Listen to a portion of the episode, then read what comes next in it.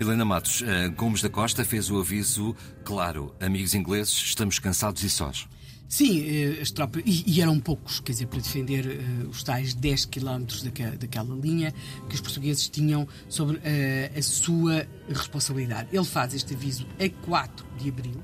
Uh, o, o, estado de ânimo de, de, de, das tropas portuguesas estava, de facto, muito, muito em baixo. Aliás, há, há uma informação de que dias antes do, do ataque de 9 de abril, alguns dias antes, por exemplo, tinha havido uma recusa de um, de um batalhão de, de tropa portuguesa que se tinha mesmo recusado a, entrar nas trincheiras e, portanto, o, o comando inglês até tinha resolvido substituí-los por tropas britânicas ali num determinado, uh, numa determinada zona. Exatamente entre 6 e 7 de abril, o Estado-Maior britânico tinha decidido que a hora de render as tropas portuguesas tinha chegado e, e, e aliás, tinha decidido que daí a dois dias uh, os, os, portugueses começariam a ser retirados e substituídos por tropas, tropas britânicas.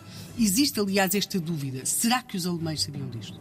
Ou seja, será que os alemães antes de avançar no tal dia 9 de abril, sabiam que as tropas portuguesas iam ser substituídas e, e, portanto, estavam para ser rendidas por tropas britânicas. E estes momentos são sempre momentos um bocadinho de, de, de, de maior insegurança, Sim. não é? Pronto, há aqui também este fator. Mas note-se que desde março que as coisas estavam a agravar muito, os portugueses tinham registado um número muito significativo de mortos logo durante o mês de março, portanto, como aqui referimos, os alemães tinham tido aquela possibilidade de desviar desviar algumas tropas da, da frente russa uh, e, portanto, tinha começado a fazer uma maior pressão sobre esta frente, até porque havia de facto aquela consciência que eles tinham, quer dizer, uma coisa era estarem a combater com, com ingleses, com, com franceses, com portugueses, outra coisa eram as tais tropas americanas que estavam a chegar e que já tinham chegado e que estavam frescas e que não vinham de um país em guerra e, portanto, estavam em boas condições.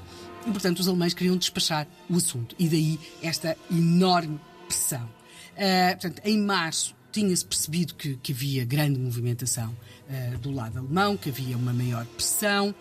E, por outro lado, do lado, do, do lado português, a, a, a, questão era, era mesmo a inversa. Tinha havido um golpe de Estado em Portugal, não se percebia bem o que é que estava a acontecer, havia uma grande desmoralização nas tropas, porque uh, os soldados consideravam que os oficiais vinham de licença a Portugal e já não voltavam. Aliás, nós vamos também encontrar esta referência nos tais, eh, na tal documentação e nos diários e nas anotações dos militares ingleses que lá estavam e que uh, dizem isso, que, uh, que há um que escreve as tropas estão muito descontentes, sobretudo porque os oficiais têm tido licenças para ir a Portugal enquanto os soldados não, quer dizer, nós não precisamos ser peritos militares para percebermos a desmoralização que isto causa, sobretudo, temos de perceber numa época em que as comunicações com as famílias eram um postal que nunca se sabia se tinha chegado. Portanto, não, não, não, não se telefonava, a correspondência não chegava.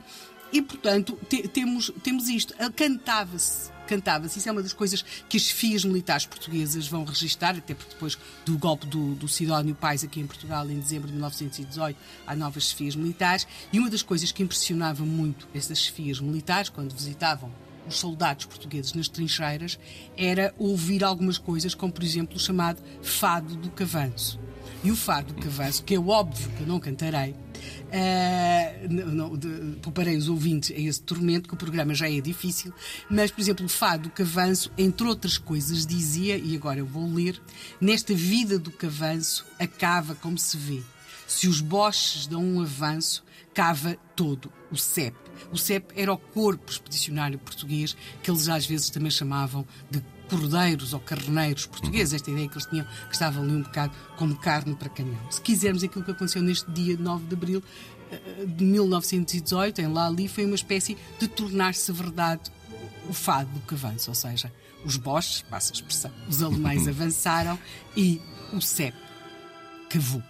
Uh, portanto, recuou, outro debandou e 7 mil portugueses uh, foram concentrados, portanto, feitos prisioneiros, vão para um descampado cercado por arame farpado, aliás, eles, 7 mil portugueses e também um, aproximadamente 12 mil ingleses. Eles vão estar ali durante. Aquilo era só lama, não havia mais nada além de lama. Vão estar ali uh, quase uma semana. Nos primeiros dias não havia sequer possibilidade de, dos alemães, nem sequer havia possibilidade de os alimentar, ou também houve grande preocupação. Depois foram distribuídos por 81 campos de internamento e trabalhos forçados. No fim desse dia, portanto, quando a 10 de, 9 de abril, quando 9 de abril acabou e, 10, e o 10 de abril começou, o Corpo Expedicionário Português contava com 398 mortos nesse dia, dos quais 29 oficiais e 6.585 prisioneiros, dos quais 270 oficiais. Estamos a falar do dia 9 de abril de 1918, que não por acaso ficou conhecido como o desastre de Lali. Não contámos apenas o fim da história, fomos ao meio dela e é sempre assim que preenchemos as nossas semanas aqui na Antena 1. Até para a semana. Sim, até para a semana, até porque a história não é só feita de dias bons, há também dias como este. É importante. Thank you.